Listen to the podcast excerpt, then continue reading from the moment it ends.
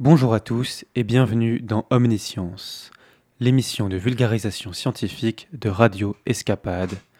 Je suis Joachim et aujourd'hui pour ce troisième et dernier épisode, on va parler des problématiques liées aux abeilles, les causes de disparition et les possibles solutions. Générique.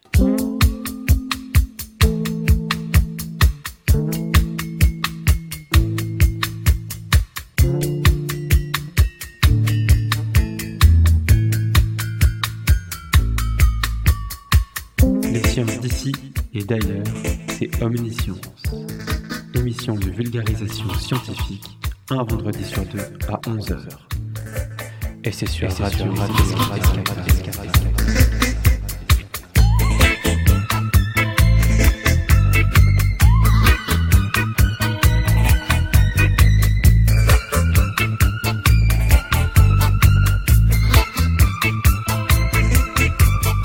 Dans cet épisode, on va donc faire un point sur les différentes causes de surmortalité des abeilles, les conséquences de cette surmortalité et enfin les possibles solutions apportées par des chercheurs, apiculteurs ou gouvernements. On retrouvera dans cette émission Bernard Fraisse, apiculteur cévenol, et aussi Yves Elie, spécialiste de l'abeille sauvage dite abeille noire. Alors, comme la dernière fois, on va commencer par un état des lieux chiffré concernant les abeilles et autres pollinisateurs. Alors pour commencer, 80% des espèces végétales cultivées dépendent directement de la pollinisation par les insectes.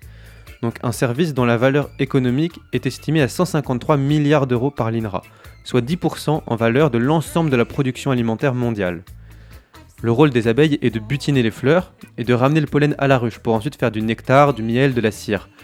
Donc le vent, les abeilles et autres insectes assurent la pollinisation des fleurs euh, donc le processus de reproduction des fleurs. Le, le, cette reproduction se fait par le transport du pollen produit par les étamines vers le carpel, donc l'organe femelle de la fleur. Or, les populations d'abeilles, entre autres, font face à un phénomène inquiétant baptisé Colony Collapse Disorder, ou syndrome d'effondrement des colonies. Le problème a d'abord été observé aux États-Unis au début des années 90, puis dès 95 en France, où certains apiculteurs ont constaté jusqu'à 90% de pertes donc loin des 5 à 10% de mortalité généralement constatée dans les colonies d'abeilles. En 2012, par rapport à 2004, le nombre d'apiculteurs en France a baissé de 40%, le nombre de ruches de 20% et la production de 30%. Et donc, depuis une vingtaine d'années, rien qu'en France, les taux de mortalité observés sur les colonies se sont fortement accrus avec des pertes hivernales en moyenne supérieures à 20% et des pertes annuelles qui dépassent régulièrement les 30%. Toujours en France, entre 1995 et 2014, on compte 300 000 ruches en moins. La production annuelle de miel est passée de 33 000 tonnes à 10 000 tonnes, une perte de 70%. Cela coïncide notamment avec l'arrivée des néonicotinoïdes en 1995 en France. Mais la communauté scientifique s'accorde de plus en plus pour dire que les causes de mortalité sont multifactorielles et résultent d'une addition d'un certain nombre de facteurs qui vous seront présentés dans cette émission.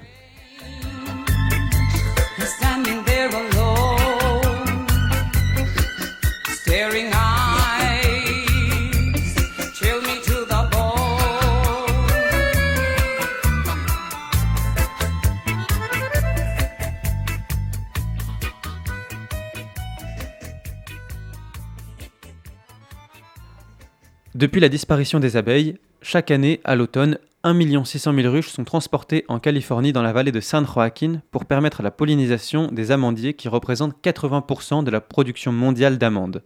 C'est la plus grande migration du règne animal. Au rythme de 400 ruches par semi-remorque, beaucoup ne supportent pas le trajet. En Chine, dans la province du Sichuan, la disparition d'insectes pollinisateurs dans les années 80, notamment à cause de l'utilisation abusive de pesticides, oblige les agriculteurs à polliniser manuellement, un travail extrêmement long, fastidieux, auquel l'humain est bien moins efficace que l'abeille. Alors aujourd'hui, l'Europe s'appuie sur l'expertise de l'Agence de sécurité sanitaire de l'alimentation, de l'environnement et du travail pour chercher des solutions. Les causes étant multiples et difficiles à identifier, la, communauté scientifique a du mal à quantifier le problème. Cependant, les facteurs à l'origine d'une surmortalité des abeilles sont identifiés et multiples. Maladies, parasites, intoxication par les pesticides, conditions climatiques, pollution de l'air, de l'eau et du sol. Alors que les apidologues sont unanimes sur le rôle primordial des pesticides dans l'érosion des ruches, les différentes études menées par l'Agence française de sécurité sanitaire des aliments brouillent les pistes en mettant en avant une multitude de facteurs environnementaux. Cette agence est censée produire des études indépendantes sur les causes de mortalité des abeilles, or quand on y regarde de plus près, son conseil d'administration regroupe diverses composantes du lobby des pesticides. Des directeurs de l'Union des producteurs de pesticides, le président de l'Association générale des producteurs de maïs, le président des chambres d'agriculture et un représentant de l'agro-industrie. Alors, comme je le disais, j'ai pu m'entretenir avec euh, Bernard Fraisse, apiculteur, qu'on va écouter tout de suite. Alors, je m'appelle Bernard Fraisse, je suis apiculteur à Claret depuis euh, maintenant plus de 30 ans. Je suis professionnel et j'exploite 1000 ruches que je déplace sur 10 départements. Alors moi je pars de, des Corbières, limite de l'Aude, euh, jusque dans les Bouches du Rhône, euh, la Camargue, et après je remonte tout le massif central, le Gard, Lozère, euh, Ardèche, Haute-Loire, Loire-Puy-de-Dôme. Je me suis installé professionnel en 1987, mais j'ai eu ma première ruche en 1976. Alors j'ai eu quelques petites formations, mais je me suis surtout formé sur le tas. Alors moi j'utilise qu'une seule race d'abeilles, c'est l'abeille de Buckfast. C'est la plus utilisée par tous les professionnels euh, dans le monde entier. Est-ce que vous avez remarqué une hausse du taux de mortalité de vos abeilles ces dernières années? Bien entendu, le taux de mortalité a plus que doublé depuis les années 80, euh, puisque globalement dans les années 80 on était à 10% de pertes annuelles et là on est entre 20 et 30% minimum. Alors le rendement, on va dire qu'ils sont beaucoup plus irréguliers qu'avant. Euh, ils sont parfois euh, aussi bon, voire meilleur, euh, parfois très faible. On a beaucoup plus d'irrégularité. La qualité n'a pas changé, euh, parce que de toute façon, c'est les abeilles qui le fabriquent à partir de nectar ou de miel donc elles n'ont pas changé leur méthode de fabrication, donc non, la, qualité n'a pas changé. Quels sont les principaux facteurs de, mortalité alors c'est multifactoriel et c'est bien un peu là le, le problème, c'est que souvent on parle de pesticides, de frelons, etc pour moi, euh, il y en a beaucoup, beaucoup plus que ça. Et peut-être qu'une des raisons principales euh, est la pollution générale atmosphérique euh, globale, qui fait qu'on a un manque de fertilité, comme chez les mammifères. Et dans ce cas, chez l'abeille, un manque de fertilité des mâles induit une durée de ponte de la reine beaucoup plus faible. Donc si elle est divisée par deux, ça expliquerait tout simplement le doublement des pertes.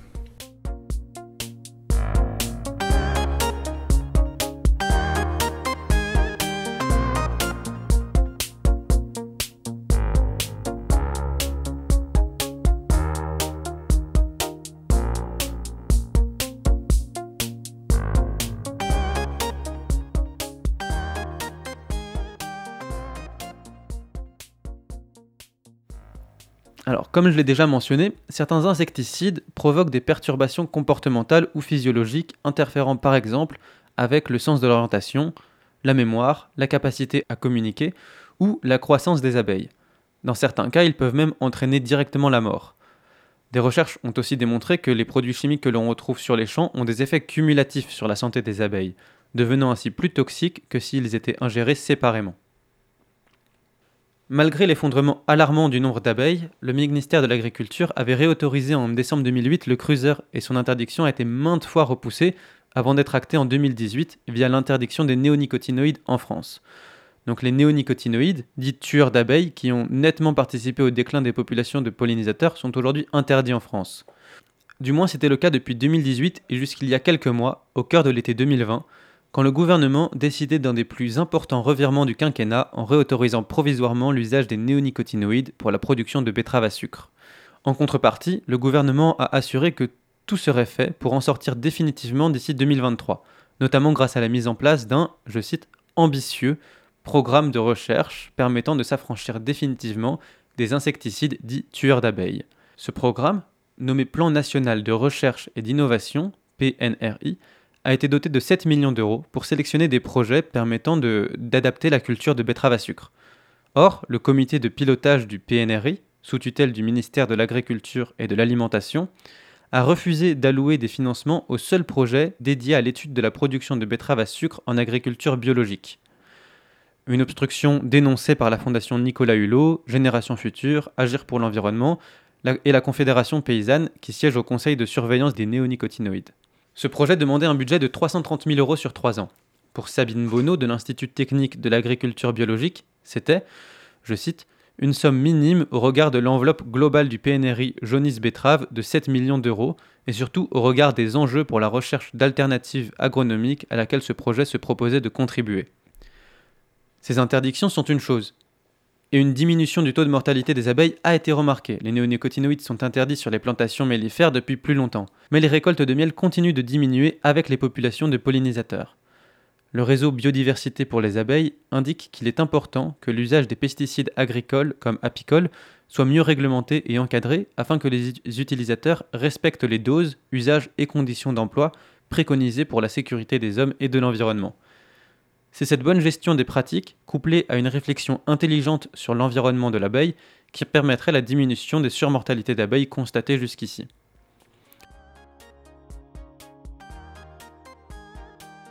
On attend maintenant de voir l'impact de l'interdiction des néonicotinoïdes de 2018 sur les populations de pollinisateurs, impact qui n'est pas encore quantifiable. Alors, petite pause musicale, on écoute The Kiss of Venus de Paul McCartney, interprété par Dominic Fike. Well, the kiss of Venus has got me on the go. She scored a bullseye in the early morning blue. And Then I asked her, Have you read the paper? People talking about which side they're taking. And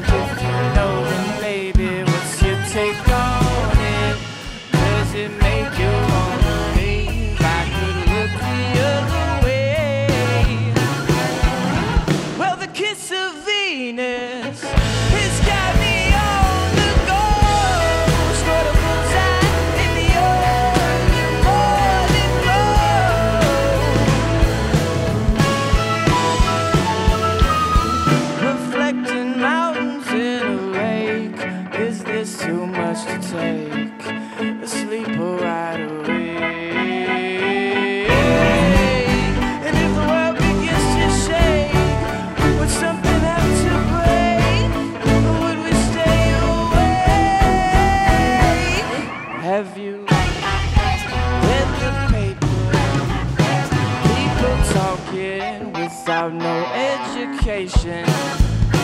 Go to college.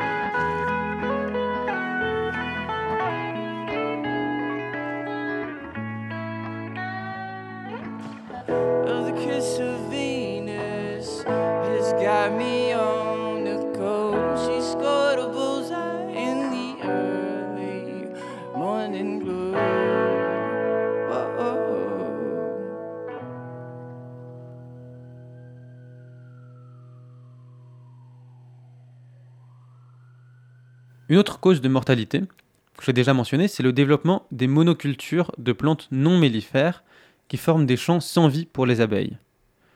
Beaucoup de zones de production intensive sont actuellement implantées dans des endroits où des fleurs sauvages offraient par le passé différents pollens et nectars. Ainsi, les ressources alimentaires des abeilles se sont fortement appauvries, alors que le pollen demeure leur unique source de protéines. Même les particuliers dans leur jardin favorisent trop souvent la pelouse et les pesticides aux multiples fleurs. Et ça a aussi pour conséquence que les abeilles deviennent fortement dépendantes des cultures oléagineuses comme le colza et le tournesol, qui sont alors les seules sources de pollen disponibles. Et cela induit un risque d'intoxication lié aux pesticides employés par les cultivateurs. Pour être en bonne santé et avoir un système immunitaire fonctionnel, l'abeille a besoin d'avoir accès à un garde-manger équilibré et qui évolue au fil des saisons. Et cela est possible uniquement dans un environnement diversifié, offrant du nectar et du pollen qui proviennent à la fois d'arbres, d'arbustes et de plantes herbacées, ainsi que des plantes indigènes et des fleurs cultivées. Or, avec l'éradication systématique des mauvaises herbes et des fleurs des champs comme les coquelicots, entre la floraison du colza au printemps et celle du tournesol fin juillet, les abeilles n'ont plus rien à butiner et se retrouvent en carence alimentaire durant plusieurs semaines. Alors, on écoute euh, Bernard Fraisse à ce sujet. Personnellement, euh, je vais pas trop sur les zones de grandes cultures, donc c'est souvent dans des zones euh, relativement sauvages et privilégiées. Euh, n'empêche qu'on a autant de pertes que dans les zones de grande culture. Moi qui mets une partie de mes ruches en pollinisation, par exemple sur des tournesols, en Camargue, euh, dans des zones, c'est pas des grandes, grandes cultures comme dans la Bosse, mais c'est quand même des cultures industrielles. J'ai pas forcément plus de mortalité que dans les ruches qui sont au fin fond des Cévennes, dans des zones protégées. D'accord. Donc, c'est voilà, c'est pour ça que c'est pas forcément. Euh, il peut y avoir des cas d'intoxication, ça m'est déjà arrivé sur des cultures, sur des fruitiers, sur des, des, colzas où il y a un agriculteur qui fait un traitement plus ou moins euh, réglementaire en fin de floraison, euh, ce qui est de moins en moins le cas. Euh, moi, depuis 30 ans, je m'aperçois que les agriculteurs sont de mieux en mieux formés, informés, et sont beaucoup plus respectueux des abeilles, avec toutes les, communications qui ont été faites aussi bien par les médias que par les chambres d'agriculture, que par les conseillers agricoles, techniciens, même les vendeurs de produits font beaucoup plus attention qu'il y a 30 ans sur l'utilisation des, des, pesticides. Donc, pour moi, depuis 30 ans, je m'aperçois que la, mortalité due aux intoxications des pesticides est en forte baisse. Je ne dis pas qu'elle n'existe plus, mais elle est en forte baisse. Dans notre région, enfin, dans les zones où moi je vais. Oui. Et depuis deux ans, enfin non, depuis trois ans, en 2018, les néonicotinoïdes ont été interdits en France. Mhm. Est-ce que vous avez remarqué une différence euh, ces dernières années? Euh, Moi, particulièrement, non parce que dans les zones où je vais, il n'y avait pratiquement pas de néonicotinoïdes. Faut savoir déjà, ils étaient interdits sur les cultures mellifères telles que le tournesol depuis très longtemps. Euh, c'est simplement sur des cultures qui sont censées ne pas être mellifères ou peu mellifères. Alors, le seul la seule culture où je pense c'est intéressant pour nous, c'est surtout sur les maïs, parce que même s'ils sont pas mellifères, ils font du pollen. Et donc, euh, comme c'est une culture qui est très développée au niveau national, je pense que c'est une bonne chose qu'ils soient interdits sur le maïs.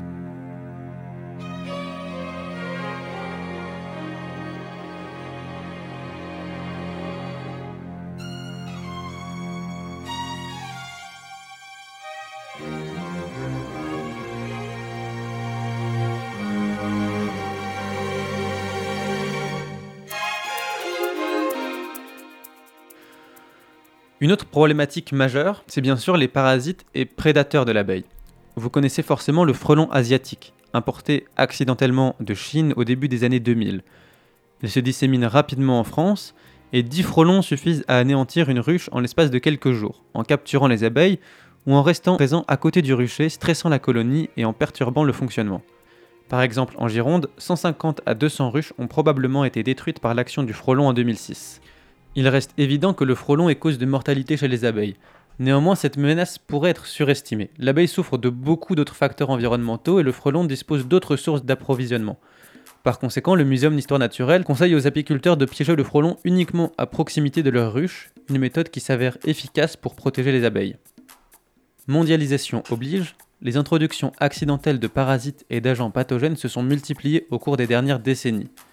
Parmi eux, on trouve le Varroa destructor, une petite araignée rouge originaire d'Asie du Sud-Est, actuellement considérée comme l'une des principales causes de mortalité des colonies d'abeilles au niveau mondial. Cet acarien parasite a réussi à s'installer rapidement sur plusieurs continents. Il est surnommé le vampire de l'abeille, parce qu'il suce à la manière d'un moustique l'hémolymphe des abeilles, donc l'équivalent du sang. L'hôte d'origine de cet acarien, c'est l'abeille asiatique, mais il est devenu une grave menace pour l'abeille européenne, qui résiste bien moins à ses attaques, les abeilles asiatiques présentent des comportements, toilettage des adultes, vérification des larves par les ouvrières, qui leur permettent de détecter et d'éliminer ce parasite. Ce comportement se retrouve beaucoup moins chez les abeilles mellifères d'Europe, et sans traitement chimique, leur colonie meurt en 2 à 3 ans. Alors pour traiter le varroa, l'acide oxalique, un acide organique bio qui présente peu de danger pour les abeilles et les apiculteurs, est très efficace. Marie-France Roux, de la Fédération française des apiculteurs professionnels, explique Nos essais ont montré que le traitement à l'acide oxalique à l'automne précédent ne génère pas de résidus dans les miels de printemps. Pour Bernard Fraisse, le varroa et le frelon sont des causes importantes de mortalité. Alors, euh, encore une fois, on l'écoute. Alors le varroa, c'est bien entendu le gros souci aussi, euh, puisque c'est un parasite, un acarien qui se met sur les abeilles et qui nous les finit par les détruire complètement. Et on a de plus en plus de mal à maîtriser ce parasite. Comment est-ce que vous luttez contre le, varroa justement par rapport à l'acide oxalique qui, je crois, n'est pas autorisé mais pourtant est pas mal utilisé? Alors l'acide oxalique est de, de base, on va dire, euh, générique n'est pas autorisé pour une bonne et simple raison, c'est qu'il y a un produit qui contient de l'acide oxalique, qui a une autorisation de mise sur le marché et qui lui est parfaitement autorisé. Seulement, il coûte euh, beaucoup beaucoup plus cher que l'acide oxalique euh, brut. C'est pour ça que beaucoup d'apiculteurs se battent parce que là, c'est un lobby de laboratoire qui veut qu'on n'utilise que le produit qui a la MM, qui est le même ou quasiment que celui qui est générique, seulement qui est beaucoup plus cher. Alors l'impact euh, sur la santé des abeilles euh, est pratiquement nul, euh, et sur la santé humaine, elle est carrément nulle, puisque déjà on traite hors période de récolte de miel, et en plus l'acide oxalique est un produit d'origine naturelle qu'on retrouve dans beaucoup d'aliments, et qui est complètement, aux doses où on peut le retrouver, complètement inoffensif. Il est dangereux à l'état pur, mais c'est pour l'applicateur, euh, on doit faire attention avec c'est un acide. Alors tout le monde a déjà entendu parler du frelon asiatique comme le problème des hmm. abeilles. Alors c'est un problème qui est en train d'apparaître. Alors suivant les secteurs et suivant les régions, moi qui déplace pas mal les ruches, il y a des secteurs où il n'y a pas de frelons ou très peu de frelons. Euh, il y a quelques secteurs, en fin d'été, notamment dans les Cévennes, où on arrive à avoir des, gros soucis.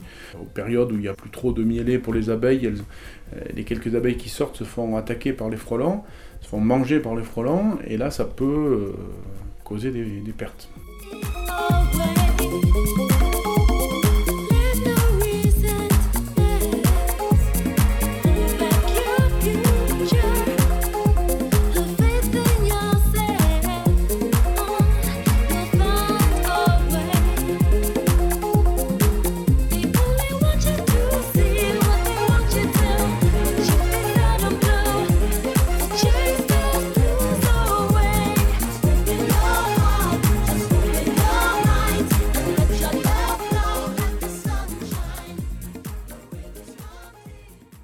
Les facteurs hostiles du milieu de vie des abeilles, parasites, carences alimentaires, pesticides, affaiblissent de façon générale leur système immunitaire. Et cet affaiblissement rend ensuite leur défense contre les prédateurs, les parasites et les virus encore plus difficile à assurer. Et cela nous mène à une autre composante importante de la surmortalité des abeilles, les mauvaises pratiques ou du moins discutables des apiculteurs. Les abeilles ont survécu depuis 30 millions d'années au changement climatique majeur. La sélection naturelle leur a permis de s'adapter. Mais l'apiculture a tout fait pour limiter cette sélection naturelle en privilégiant ses intérêts à court terme et notamment le rendement en miel. Résultat, les abeilles se sont affaiblies face à leurs prédateurs et aux modifications climatiques. Selon Fessal Miesiani, référent expert national apiculture pathologie des abeilles, les pratiques apicoles expliqueraient environ 14% des cas de mortalité. Donc on parle là de l'importation de rennes de pays chauds. Ces rennes pondent dès le mois de janvier-février, à un moment où il n'y a aucune nourriture disponible sous nos latitudes, et pour éviter que les ouvrières issues de leurs œufs ne meurent de faim, il faut les maintenir en vie artificiellement, donc avec du sirop de sucre. Ce qui empêche la sélection naturelle de faire son boulot et ne permet pas une adaptation au nouvel environnement. Et ensuite, ces abeilles affaiblies sont très vulnérables, que ce soit aux pesticides, aux prédateurs et aux parasites. Alors selon l'apiculteur de Claret, euh, les pratiques apicoles ne sont pas à blâmer et n'ont rien à voir avec la surmortalité des abeilles. Point remis en question par Yvelli que nous entendrons tout à l'heure en faisant mes recherches, euh, je vois qu'on entend quand même beaucoup parler dans les causes de disparition euh, du mauvais comportement des apiculteurs via l'importation de rennes non adaptées, euh, l'utilisation de sirop de sucre. Qu'est-ce que vous pensez de, ces pratiques? Alors les pratiques, bon c'est toujours pareil, c'est un débat. Ceux qui sont qui disent non, c'est pas nous, c'est pas notre faute, c'est pas notre faute, c'est la faute des apiculteurs. Mhm. moi qui fais l'apiculture depuis 40 ans pratiquement, c'est pas la race d'abeilles qui a changé. Alors elle change un petit peu les techniques de l'apiculteur parce que ce sont des abeilles qui sont beaucoup plus dynamiques. Euh, mais au contraire, c'est des abeilles qui normalement produisent plus de miel. Elles demandent un petit peu plus de surveillance. Mais bon, aujourd'hui, la majorité des apiculteurs, surtout les professionnels, sont quand même près de leur ruche. Ça en occupe euh, beaucoup plus. Euh, donc moi, pour moi, c'est pas les mortalités sont pas dues aux mauvaises pratiques apicoles. C'est vrai que si on fait une apiculture fixe, qu'on ne bouge pas ses ruches, et qu'on les laisse dans une région, il vaut mieux avoir l'abeille noire locale, qui est plus adaptée tout à fait au climat du coin, de la région. Par contre, il faut savoir que tous les apiculteurs professionnels et même beaucoup d'amateurs déplacent leurs ruches et on suit les floraisons. Donc là, dans ce cas-là, c'est l'inverse. Moi qui ai des abeilles, j'ai commencé avec des abeilles noires, je suis passé à des hybrides, maintenant je suis à la Bugfast. Et l'abeille Bugfast est beaucoup plus adaptée aux pratiques de, de, de transhumance, de déplacer les ruches euh, suivant les floraisons, elles sont beaucoup mieux adaptées que les noires. Elles résistent beaucoup mieux. Dernier facteur, qui pourrait peut-être avoir son rôle à jouer dans le syndrome d'effondrement des colonies, ce sont les ondes téléphoniques. Une étude réalisée par le biologiste Daniel Favre a démontré, après plus de 83 expériences près des ruches, que le signal des téléphones portables trouble le comportement des abeilles. Tous les résultats obtenus, sous la forme d'audiogrammes et des spectrogrammes de ces différents sons, ont démontré que les radiations des téléphones mobiles ont un impact direct sur le comportement des abeilles. Il existe néanmoins peu d'études à ce sujet, il est difficile de conclure quoi que ce soit pour le moment.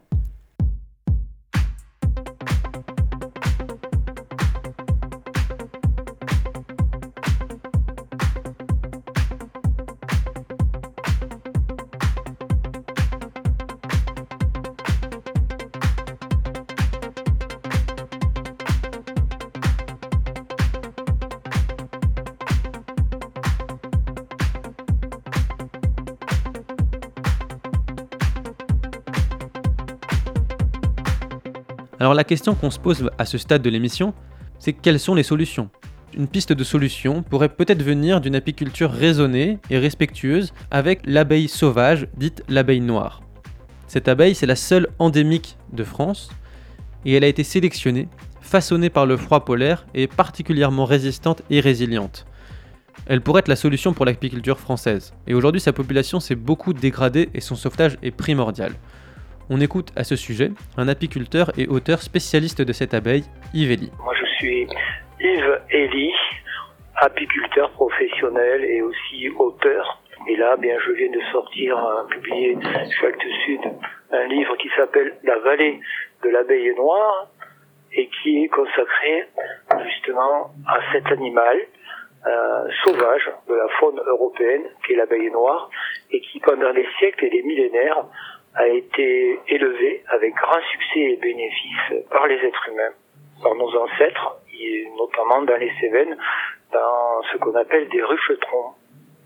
Donc voilà une dizaine d'années, c'est ce que relate le livre, nous avons entrepris dans une vallée de restaurer des ruchers, de les repeupler. Nous avons depuis dix ans travaillé à étudier cette culture des ruchetrons, comment les, nos ancêtres y élevaient cette abeille sauvage avec bénéfice et comment on peut aujourd'hui adapter cette tradition euh, aux conditions actuelles de, vie de l'abeille, sachant que bien sûr l'environnement depuis une cinquantaine d'années a énormément changé dans un sens défavorable aux pollinisateurs, y compris dans les Cévennes. Et, euh, cette abeille noire, elle est en danger? Alors, cette abeille noire, euh, comme beaucoup euh, d'espèces sauvages sur la planète aujourd'hui, est menacée de disparition. En premier lieu, par l'évolution des pratiques apicoles qui ont depuis quelques décennies privilégié l'utilisation euh, de, je dirais, de machines à produire du miel. Elle est, elle est menacée parce qu'il se produit ce qu'on appelle l'introgression génétique, appelez ça tout simplement euh, l'hybridation, puisque les reines euh, s'accouplant en vol sont amenées, les reines d'abeilles noires sont amenées à rencontrer des mâles lignées évolutives, y compris de ces fameux hybrides dont je parlais. Et donc, il y a ce qu'on appelle, en termes populaires, on pourrait parler de pollution génétique. C'est-à-dire qu'il va y avoir une altération de la génétique de, cette, de, notre abeille locale qui va perdre avec des altérations de la génétique des traits comportementaux significatifs. Et ces traits comportementaux significatifs qui nous sont chers et qui sont en cours d'effacement, c'est la réactivité. C'est-à-dire que c'est un animal très réactif, comme le sont beaucoup d'animaux sauvages. Et ensuite, elle a une adaptation au cycle, à, notre cycle de floraison européenne. C'est-à-dire qu'elle démarre pas avant l'heure et elle s'arrête quand c'est terminé. Elle a une horloge biologique très très adaptée à notre environnement. Ce n'est pas une machine à faire du miel, c'est l'abeille de nos, de nos milieux, de nos environnements européens. Le gros problème de notre agriculture en général et de ce que vous appelez l'apiculture et que j'appellerais plutôt l'exploitation apicole, c'est qu'on s'est énormément éloigné du naturel. Actuellement, en France, en 2019, on a importé 80 000 reines fécondées du Brésil. Importer du vivant de notre milieu, de notre continent, c'est extrêmement dangereux. Cela se fait dans une totale, quasi totale permissivité, dans une absence de contrôle quasi totale. Et c'est extrêmement dangereux parce que, par exemple, ça peut nous valoir de bientôt avoir un parasite qui existe au Brésil, qui est complètement dévastateur, équivalent du varroa qui a été importé par des apiculteurs dans les années 70-80. Et là, ça s'appelle Atemia tumida. C'est un petit scarabée noir qui bouffe le miel, qui chie et qui pisse dans les, dans les rayons, ce qui le rend incomestible autant pour les abeilles ensuite que pour nous-mêmes, les êtres humains. Et, si j'ai bien compris, l'idée aussi, c'est de laisser la sélection naturelle faire son travail de manière à avoir des, abeilles qui sont parfaitement adaptées à leur milieu. Absolument, parce que on, sait très bien, par exemple, qu'il n'y a rien de plus fragile qu'un cheval de course ou un chien de race, voilà. À, l'opposé, un bâtard ou tout simplement un cheval de Camargue qui, se reproduit librement dans les marais à son idée, qui est d'une rusticité, d'une solidité incroyable. Et nous, c'est pareil. Nos abeilles, sont pas hyper productives d'un point de vue quantitatif à court terme, mais en fait, si on fait un calcul durable, elles sont très intéressantes parce qu'elles génèrent très peu de frais, on a très peu de frais euh, de travail puisqu'on a très peu de matériel, puisqu'on ne déplace pas les ruches, etc. On fait très peu d'interventions, on les dérange très peu, euh, et moins on les dérange, les abeilles, mieux elles se portent. Alors, je me pose aussi une question euh, sur l'état des populations d'abeilles sauvages dans les Cévennes. Les abeilles sauvages dans les Cévennes ont été complètement lessivées par le varroa, puisque dans les années 80, entre euh, Florac et Pont-de-Vert, dans chaque châtaignier creux, il y avait un essaim d'abeilles noires. Maintenant, il n'y en a plus du tout. Et ça, je peux vous le dire, parce qu'on a fait euh, ce qu'on appelle une quadra, qui est une opération scientifique de quadrillage aléatoire d'un territoire sur une carte. Ensuite, on tire au sort, et ensuite, on va inspecter ces carrés qui font 100 mètres sur 100 mètres. Et on, à la recherche, en l'occurrence, des scènes d'abeilles noires sauvages. On n'a rien trouvé. Mais alors, comment, euh, quand, on, quand on est apiculteur et qu'on et qu'on a des, des, des ruches d'abeilles noires, Comment on fait pour produire un miel qui reste financièrement accessible? En fait, vous avez remarqué, en tout cas probablement, qu'il y a des vins à différents prix. Eh bien, pour le miel, qui a été vulgarisé en tant que production de masse en 1938 à peu près, ce n'est plus comme ça, mais c'est en train de le redevenir. C'est-à-dire que jusqu'en 1938, le miel est considéré comme quelque chose qui a énormément de valeur, il est encore dans le monde arabe aujourd'hui. Et on n'hésite pas dans le monde arabe aujourd'hui à sortir 50 euros pour un kilo de miel, même si on est plus pauvre qu'ici qu'en France. Et en fait, le miel a été extrêmement vulgarisé et il est devenu de bon ton d'en produire des quantités extraordinaires pour en fait produire de l'alimentation de masse. C'est-à-dire qu'on se rend compte que comme il y a 20 et 20, hein, vous savez très bien qu'il y a des différences dans les vins. Eh bien c'est pareil dans les miels. C'est pas parce que alors on a créé des catégories bidons avec la transhumance, miel de ceci, miel de cela. Mais en fait, ça ne veut pas dire grand chose.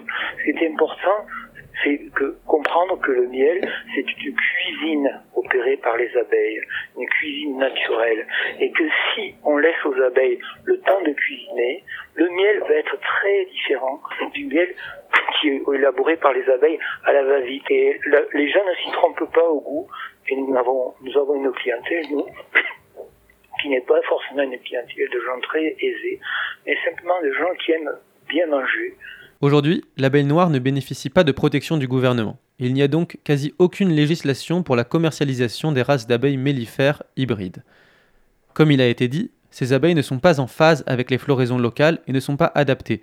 C'est pour ça que les apiculteurs sont obligés de les nourrir artificiellement avec du sirop de sucre, ce qui les affaiblit grandement.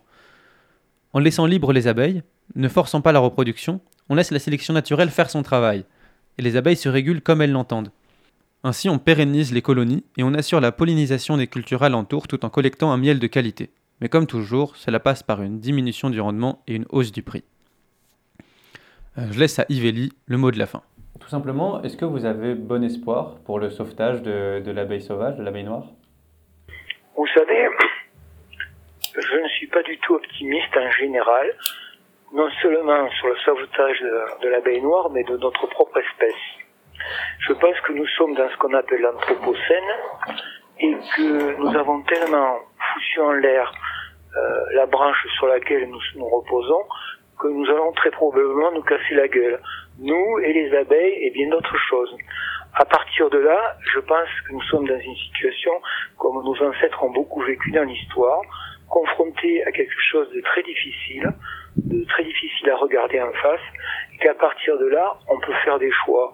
On peut soit se résigner, soit résister, essayer de conserver une certaine dignité et, et, et, protester en quelque sorte, et de dire arrêtons, arrêtons de maltraiter nous-mêmes des abeilles, les, milieux, les insectes pollinisateurs euh, sauvages.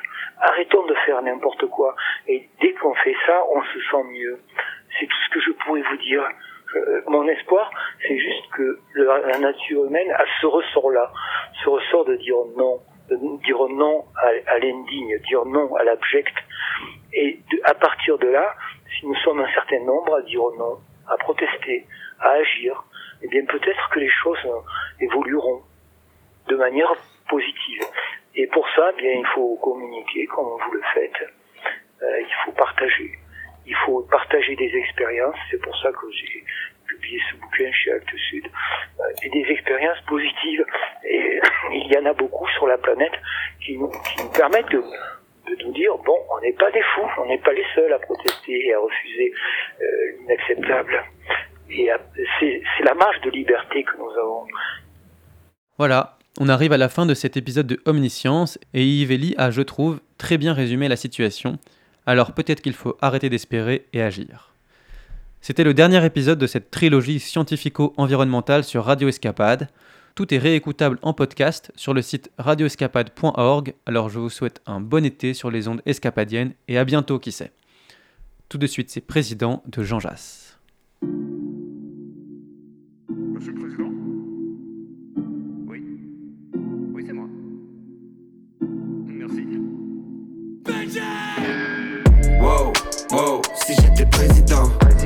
Aurait plus de pauvres que des gens riches et stylés.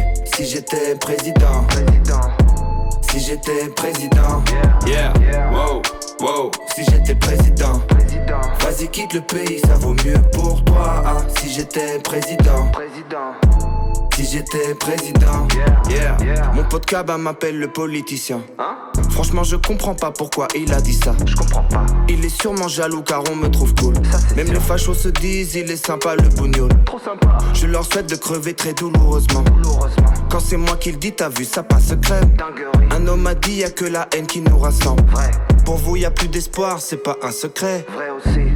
Si j'étais président, président. j'ai pas encore pensé à tout, je dois l'admettre. Ça c'est sûr. Évidemment, j'essaierai de vous la mettre. Ça c'est sûr. En fait, je crois que je ferai que de la merde. Ça c'est sûr. Wow, wow, si j'étais président, président. y aurait plus de pauvres que des gens riches et stylés. Si j'étais président, président. Si j'étais président, yeah, yeah, wow, wow, si j'étais président, président. vas-y quitte le pays, ça vaut mieux pour toi. Ah, si j'étais président, président si j'étais président. Yeah, Bien sûr que j'aurais légalisé. Tu penses bien. Tout le bénéfice c'est pour moi, fin de l'histoire. C'est pour moi. Bien sûr, je me soucie de votre sécurité. Je pense à vous. Je rallonge le week-end jusqu'au lundi soir. De rien. Je fais de mon mieux, mais je peux pas tout faire. Pour les migrants, j'organiserai des journées portes ouvertes. Être votre chef, c'est pas toujours évident. Oui, je sais, en Belgique, y a même pas de président. Et alors? Si j'étais le roi, hein? J'ai pas encore pensé à tout, je dois l'admettre. Ça c'est sûr. Évidemment, j'essaierai de vous la mettre. Ça c'est sûr. En fait, je crois que je ferai que de la merde. Ça c'est sûr. Wow, wow, si j'étais président, président. y aurait plus de pauvres que des gens riches et stylés. Si j'étais président, président. Si j'étais président, yeah, yeah, wow, wow, si j'étais président, président. vas-y quitte le pays, ça vaut mieux pour toi. Ah, si j'étais président, président. Si j'étais président.